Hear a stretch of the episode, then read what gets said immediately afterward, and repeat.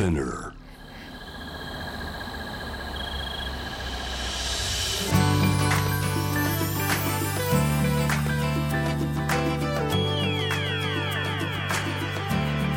エネオス4 Hour Earth One by One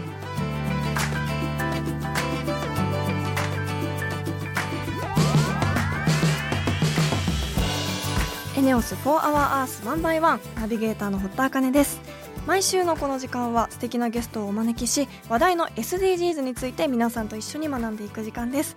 最近あのペーパーレスが進んでいますよね。いろんな企業さんでもきっとこう紙を減らそうということもされてるんじゃないかと思うんですがラジオ局でもペーパーレスが進んでいるという話を聞いてこう台本をデータでもらってそこにあのタブレットで書き込んだりとかできるようにこう進んでいるっていう話を聞いたんですよね。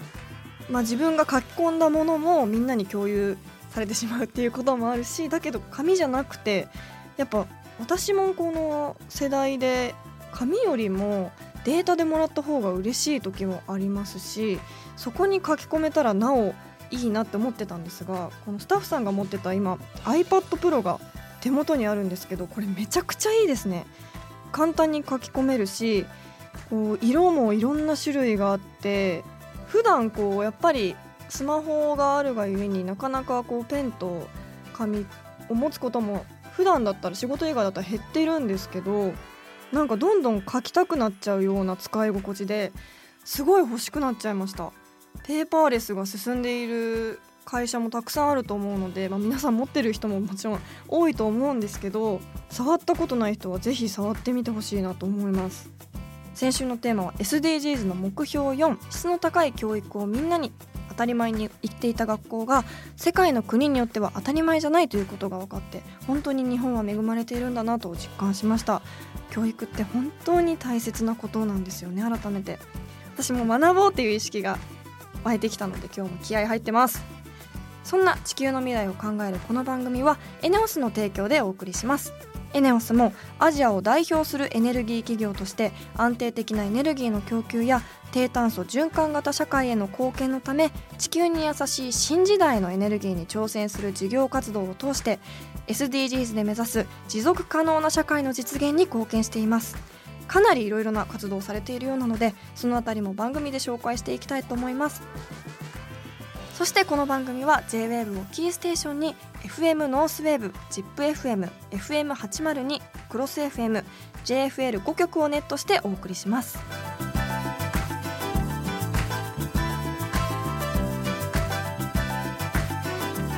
エネオス4 Our Earth One by One This program is brought to you by エネオス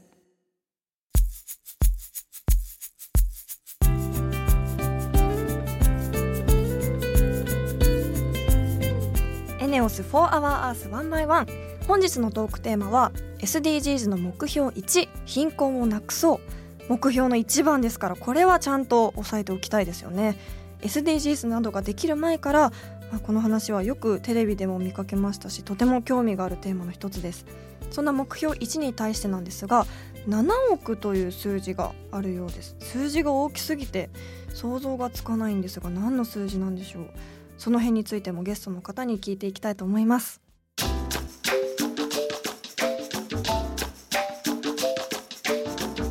エネオス4 Hour Earth One by One.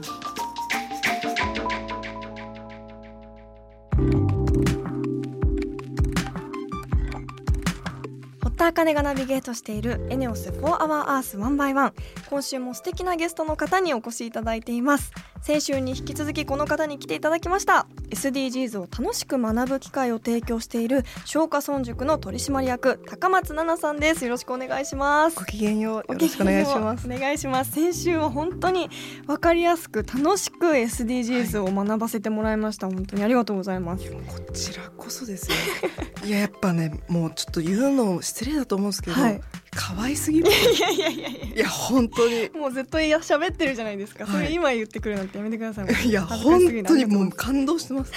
よく男性スタッフさん普通でいられるなと思って。いやいやいやいやいいややっぱすごいっすね。真面目な番組なので。あ失礼ありがとうございます。とても嬉しいです。すいません。なので今週もまあそういったカジュアルでフランクな感じでいろいろと教えていただければなと思っております。今週も簡単に高松菜奈さんのプロフィールご紹介していきます。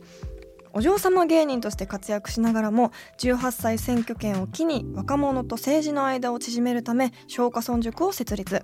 芸能活動を行いながら笑える政治教育や SDGs 教育に取り組まれていて最近ではお笑い芸人と学ぶ13歳からの SDGs という本を執筆されました。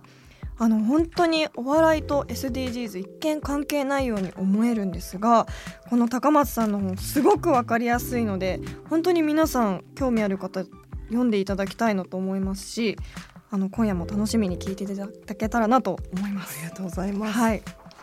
なんかこのラジオ SDGs にちなんだということであのいろんな企業の方も聞いていただいてるみたいなんですが、はいそういったいろんな会社の方もこうカードとかはい。で、ね、学んでいけたら大人でもやっぱりとっつきやすいですよね。びっくりして結構企業研修いろんなとこ行かせてもらうんですけど、SDGs ババ抜きカードゲームっていうババ抜きを通して SDGs を学ぶってカードをやるんですけど、うんチームビルディングに役立ちましたとか。いやなんか普段そんなに会社の風通し悪いのかなとか。ちょっと逆になんかこっちは SDGs 楽しんでもらうために作ったんで。そうですよね。いやまあまあありがたいんですけどもななでもそのくらいやっぱりこう、SDGs をいくらやろうって企業が言ってもやっぱりチーム作りからやらないとはい。できないので、はい。普段からこう風通しが良かったりとか、うん。議論できたりとかうん。しないと難しいので。確かに。なんかあのそういうののきっかけにも笑いがその潤滑油になったらなというふうには思っています。そうですね。そもそもゲームっていう時点でこうコミュニケーションの一環にもなりますしはい、そのババ抜きは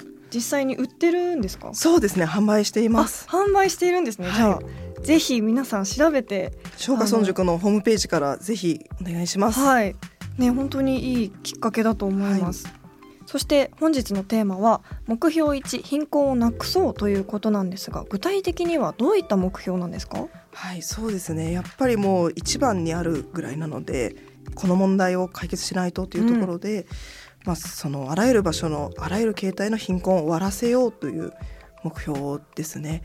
で、これはですね、やっぱり国連が主導になって今までこうなんとか解決しようとして前処されたんですけども、まだまだ世界には貧困の人がいるということですけどもうん、どのくらい貧困の人1日、えっと、極度の貧困だと200円以下かな？だいたい1日200円ぐらいで生活してる人、200円？はい、何人ぐらい、まあ、い1.9ドル未満だから、まあ、そうですね大体200円でいいと思います。日本だと飲み物日本って感じですけどまあ世界で基準は違いますもんね。何人なんだろう。何人ですか？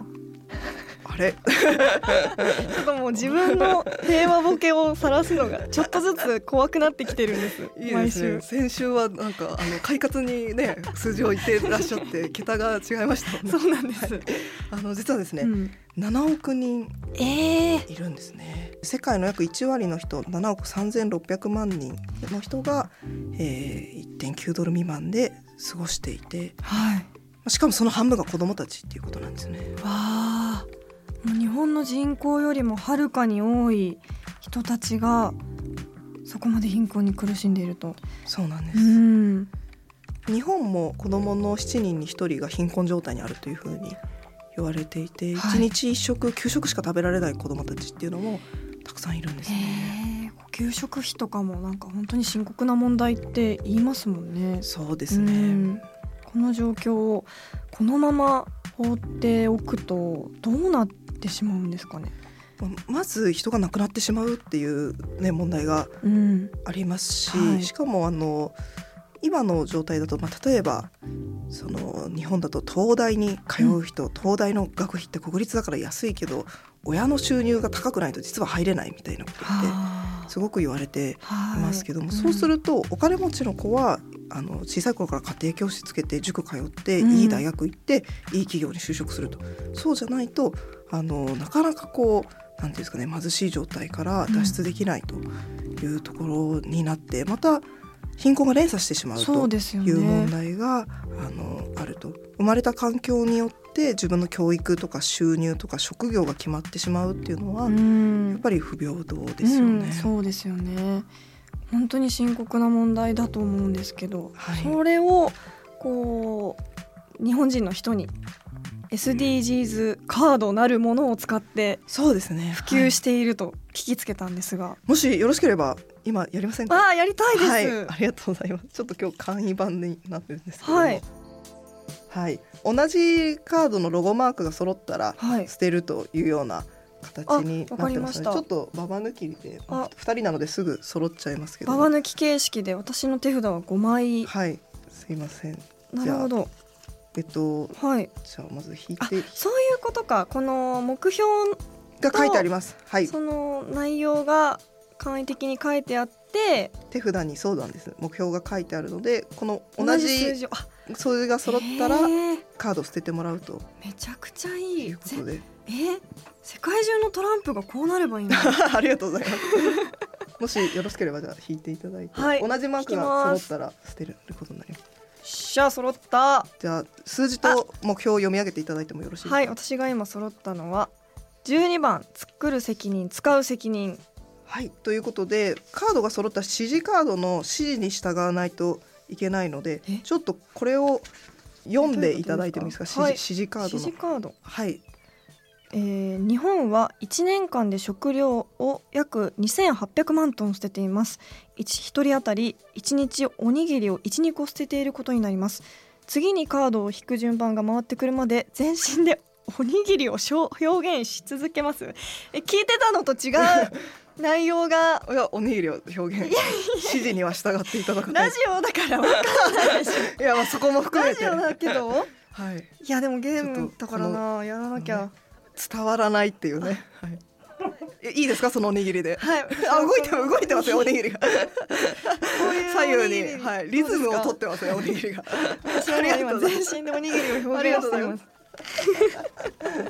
12番はさっきのやつは捨てていただいて、はい。めちゃくちゃ真面目なゲームだと思ったらめちゃくちゃふざけてるじゃないですか、揃いませんでした。あ揃いません。おはい。ありがとうご兆しが引きました。あ揃いました。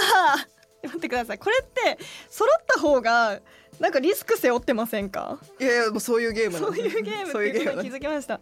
私が今揃ったのは4番質の高い教育をみんなに、はいということで、あ4番もこちらですね。はい。先週のテーマですね。そうですね。これは。はい。はい。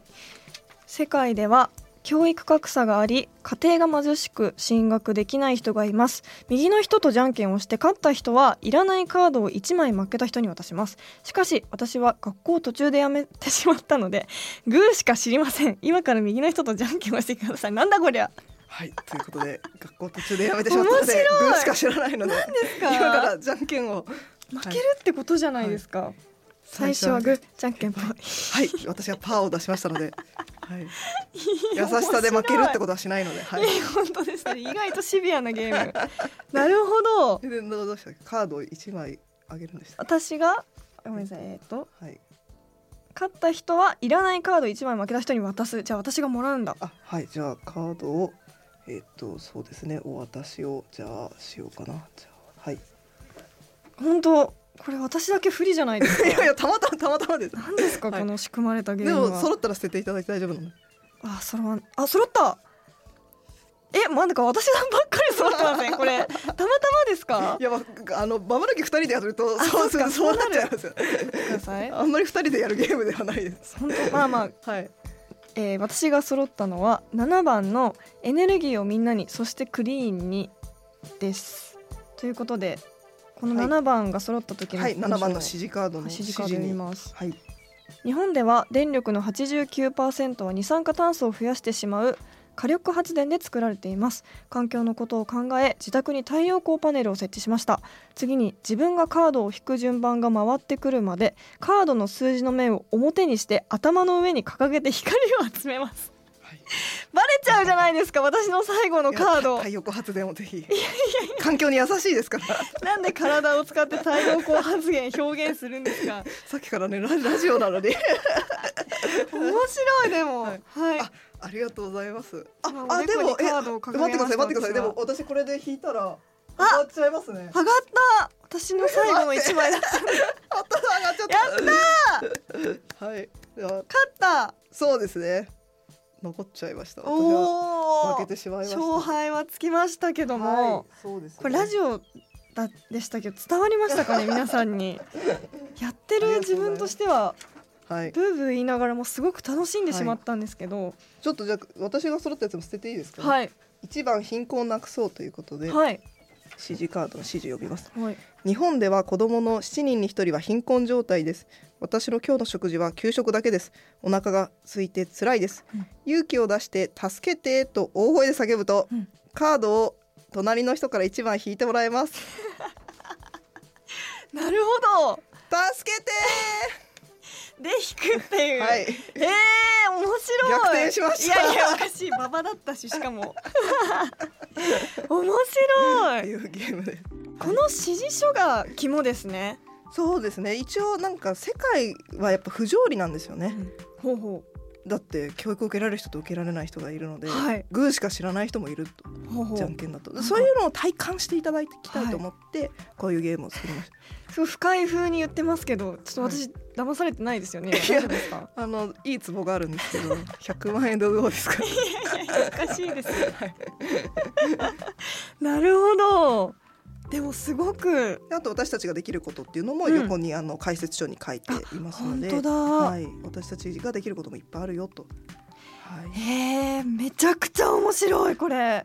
まあ、例えばさっきの一番の貧困なくそうだと、はい。貧困状態の子供を見つけた時にいち早くって電話番号があるんですよ。それは児童相談所全国共通ダイヤルの番号なんですけども、いち早く。はい、ここに電話するとあの相談乗ってもらえると、まあ、虐待の時とかもここに電話すればいいんですけども、はい。なかなか急にいやなんか子供の泣き声めちゃくちゃ聞こえるけどしつけなのか虐待なのかよくわかんないなみたいな時に、いきなり警察には電話しづらいので、うん。こういう番号にあ電話するするなとあのそこに情報が蓄積されたりするので、はい、そういう情報も指示書に載っているんですね。そうですね。だから私たちができることって意外とたくさんあるんですね。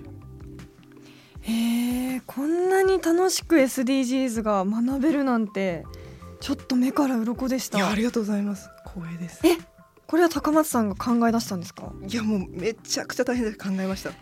家族でもお子さんがいる家庭できますしそうなんです。ね会社の方も大人も楽しく学べるという今すごくいいことをおっしゃっていただいた。あの家族でっていうのが今 SDGs ですごい抜け落ちてるんですよね。あそうなんですね。で今日もこの番組エネオスさんがねスポンサーということで、企業がこうやってリードしていただくってうん。本当に素晴らしいことですけども、ほど。でも家庭とかがねままだまだなんかこう追いついていかないので、はい。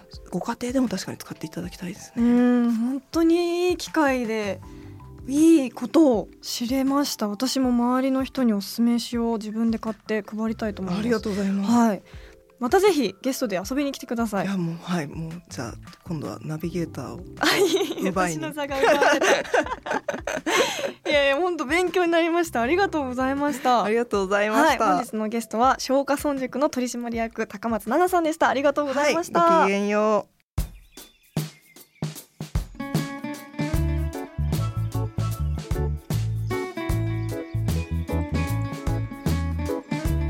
エネオス For Our Earth One by One.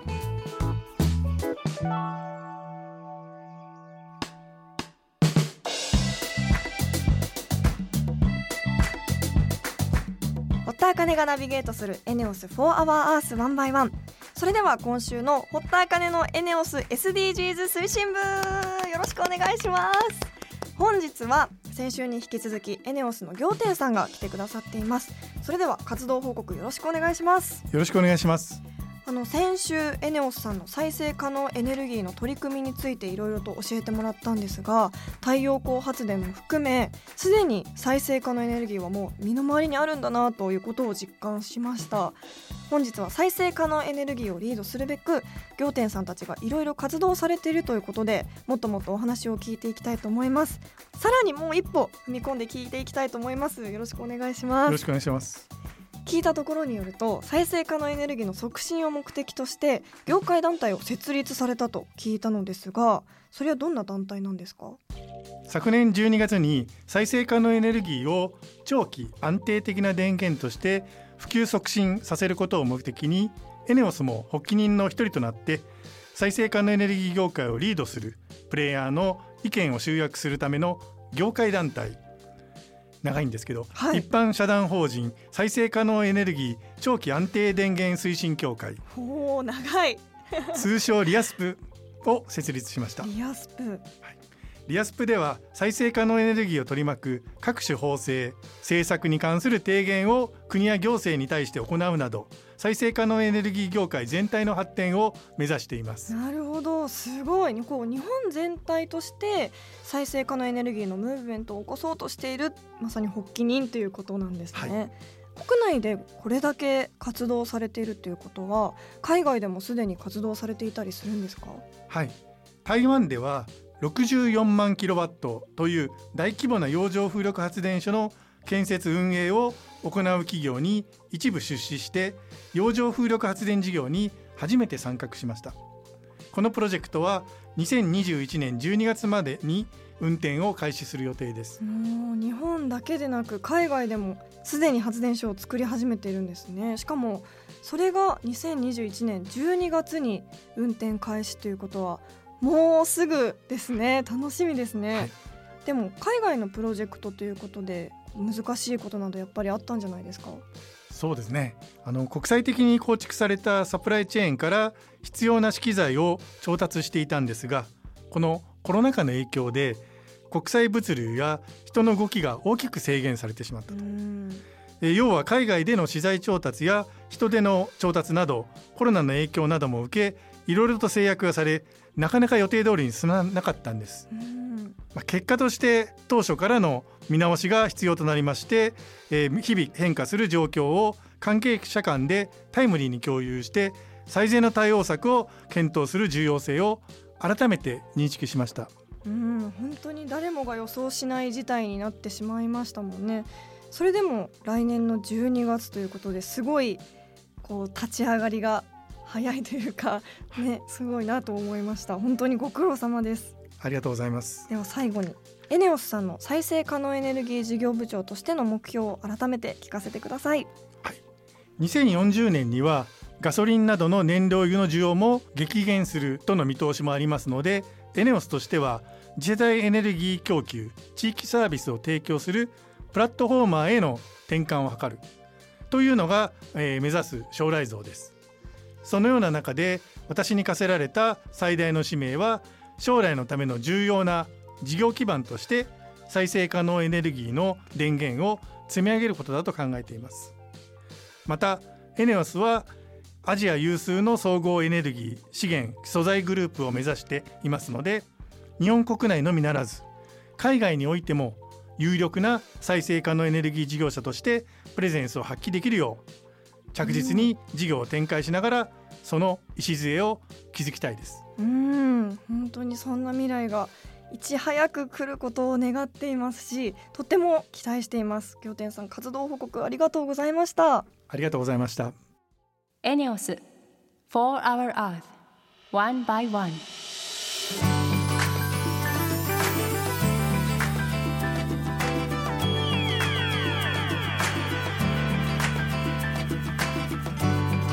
ネオス4 Hour Earth 1 by 1そろそろエンディングとなりました。最後にリスナーの皆さんからのメールをご紹介したいと思います。ラジオネームピンクマンさん。会社の社内法を担当しているので SDGs について社員へ分かりやすく説明するのにこの番組は分かりやすく拝聴して勉強させていただいております。ということで大丈夫でしょうか？急に背筋がピッと伸びるようなメッセージいただきました。ありがとうございます。あの本当に私もゼロからの気持ちで SDGs を学んでますし何より今日高松さんが教えてくださったあのカードゲームを本当にやっていただきたいなと思います。私もすごく楽しかったです。しやっぱりこう知らないことが恥ずかしいと思わずにそうですね。みんなで学んでいく姿勢でしかもああいったゲーム感覚で SDGs を学べるっていうのはすごくいい機会だと思ったのでぜひあのカードゲームネットで売っているそうなので見てみてください。来週のテーマは目標6安全な水とトイレを世界中に。そして再来週のテーマは目標2飢餓をゼロに。です。トイレが SDGs の目標になってくるんですね。どんなお話が聞けるのか楽しみです。リスナーの皆さんも聞きたいことがあればホームページからメールたくさん送ってください。そして番組ツイッターもあります。ぜひ番組名で検索して「4HourEarth」の頭文字「ハッシュタグ #FOE813」をつけてツイートしてみてください。もちろん堀田茜のエネオス SDGs 推進部も忘れずに。それではまた来週のこの時間にお会いしましょう。ここまでのお相手は堀田茜でした。